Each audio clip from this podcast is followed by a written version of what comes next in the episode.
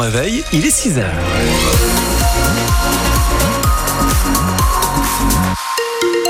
Bien sûr, si vous êtes déjà sur les routes de la région, nous sommes avec vous, évidemment. Et pour l'instant, nos écrans de contrôle nous disent que ça roule bien. Aucun souci à vous signaler. Dans le ciel, Jean-Baptiste. Eh bien, c'est un temps toujours nuageux avec un peu de pluie, euh, surtout dans l'après-midi. Les températures a compris ce matin entre 7 et 10 degrés. On attend 9 à 12 pour les maxis. L'actu avec vous, Jean-Baptiste Marie. On revient sur notre débat consacré à l'agriculture. C'était hier soir pour clore notre émission spéciale Un jour chez nous à Briouze. Et oui, dans le village d'Oreillette, égérie du Salon d'agriculture qui va ouvrir dans trois jours à Paris. Nous avons parlé pendant une heure de la situation dans les fermes, des paysans, de la colère agricole aussi, qui s'est exprimé le mois dernier et qui s'exprime toujours. L'un des thèmes de notre débat sur France Bleu Normandie a concerné la mise sur pause décidée par le gouvernement du plan éco-phyto qui visait à diviser par deux l'utilisation des pesticides d'ici 2030. Une décision qui scandalise Laurent Leray, porte-parole de la Confédération paysanne en Normandie. Il était l'un de nos débatteurs hier soir.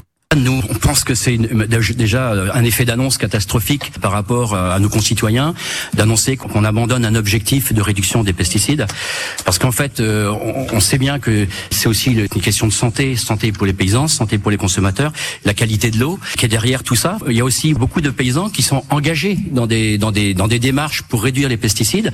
On est en train de leur dire, bah, ce que vous faites, ça n'a pas d'importance, puisque de toute façon, on va laisser traiter sans entrave. En fait, on donne raison à ceux qui ne veulent pas faire d'efforts. Et c'est ça un petit peu le, le, problème. Et on nous dit toujours, oui, mais ça c'est la concurrence, c'est par rapport à la concurrence sur les marchés euh, globalement, quoi. Alors que la principale concurrence qu'on a, notamment intra-européenne, c'est le prix de la main d'œuvre. Enfin, c'est la main d'œuvre qui est le principal euh, effet sur la concurrence euh, des produits agricoles. Quoi. Et vous pouvez réécouter, retrouver les meilleurs moments de ce débat France Bleu Normandie consacré à l'agriculture réalisé depuis Briouze hier sur notre site francebleu.fr. Par ailleurs, Gabriel Attal doit annoncer aujourd'hui de nouvelles mesures pour répondre à la colère des agriculteurs. Une conférence de presse est programmé ce matin à 9h. Le débombage a duré plus longtemps que prévu hier à Condé-sur-Vire entre Saint-Lô et Vire. Et oui, les démineurs devaient neutraliser une bombe de près de 500 kilos datant de la Seconde Guerre mondiale. Elle avait été découverte dans la Vire, puis déplacée dans un champ pour permettre son désamorçage. La neutralisation s'est terminée seulement un peu avant 18h, alors que la préfecture de la Manche avait initialement imaginé une fin d'opération au plus tard à 17h. Les habitants ont pu regagner leur logement ensuite. Pour la première fois, des résistants étrangers vont entrer au Panthéon. Le poète apatride Misak Manouchian et 23 de ses compagnons d'armes entrent ce soir au Panthéon, 80 ans après leur mort. Une reconnaissance ultime pour ces combattants de l'ombre, longtemps oubliés, des juifs hongrois, polonais, arméniens, communistes. Ils ont donné leur vie pour notre pays, a déclaré euh, cette semaine dans les colonnes de l'humanité le président de la République, Emmanuel Macron, euh, qui présidera cette euh, cérémonie d'entrée au Panthéon. Une cérémonie que vous pourrez suivre en direct en vidéo sur notre site francebleu.fr. France Bleu, 6h04, le Calvados attend la flamme olympique. Et elle a été fêtée euh, symboliquement hier à l'occasion des 100 jours avant son arrivée dans le département, à Cabourg.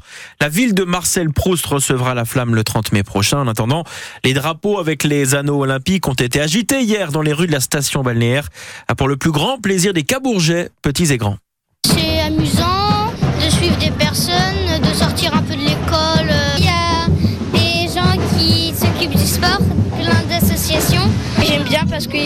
Fait, euh, il fait chaud. En fait, c'est un peu ma vie, le sport. C'était bien, il y avait beaucoup de musique. On a vu les drapeaux aussi. C'est une grande chance. C'est pas tous les jours qu'on voit des drapeaux olympiques. Même quand on est handicapé, on peut faire du sport. C'est pas parce qu'on est différent qu'on peut pas en faire. C'est un grand événement euh, pour tout le monde. C'est un symbole de la paix, de la tolérance et ça réunit euh, tout le monde. Ça prévoit de belles journées futures. Je trouve que c'est formidable hein, pour le sport, pour la ville de Cabourg. Euh. C'est quelque chose de, très fort pour les jeunes comme pour les vieux.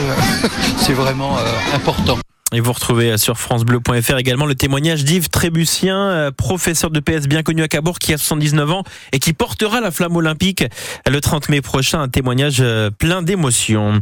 Ce n'est pas un, ni deux, ni dix, ni cinquante, mais 73, 73 millions d'euros qui ont été remportés hier soir par un Français à l'euro million. La grille gagnante du tirage a en tout cas été validée en France. Pays souvent récompensé hein, dans ce loto européen, puisque 5 des 10 plus gros gains à l'euro million ont été décrochés dans l'Hexagone. Une somme, euh, une somme beaucoup plus petite, mais tout de même, mais tout de même plus qu'intéressante. À l'Aigle dans l'Orne, cette fois, c'est un parieur qui a remporté quasiment 150 000 euros en jouant au Quintet Plus. Il a validé son ticket dans le bar tabac Café de l'Europe, donc à l'Aigle. Il devient euh, le deuxième gagnant à plus de 100 000 euros en Normandie. Euh, Le premier cette année en en 2024 avait été remporté dans la Manche à laisser 117 816 euros. Voilà. En jouant aux chevaux. Ce n'est pas vous, hein Ce n'est pas moi, sinon je ne serais pas là ce matin.